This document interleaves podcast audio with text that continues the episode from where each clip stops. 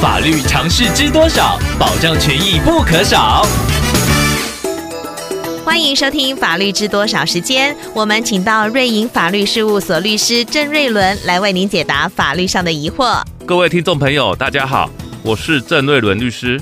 郑律师您好，听众朋友 M M 透过官网留言板想请问您，他住家的地主多年前提供土地让建商盖房子出售，当时建商告诉地主要将路打通比较好出售，所以将农地划出部分当做道路。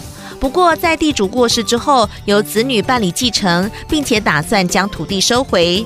但是当初原地主曾经与当时的住户签下协议书，保证道路无偿提供使用。但新地主不打算认账，执意要封路收回土地。想请问郑律师，该怎么做才能够保障自身权益呢？依照听众朋友的问题看来，这应该涉及到原地主与新地主两代人对于土地的使用认知不一样。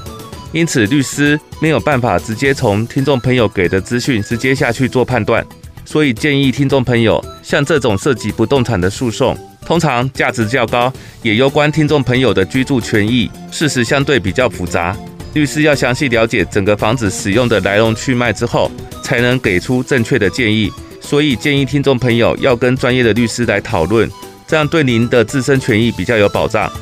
以上希望律师的建议可以帮助到听众朋友。谢谢。法律知多少？小小常识不可少，让您生活没烦恼。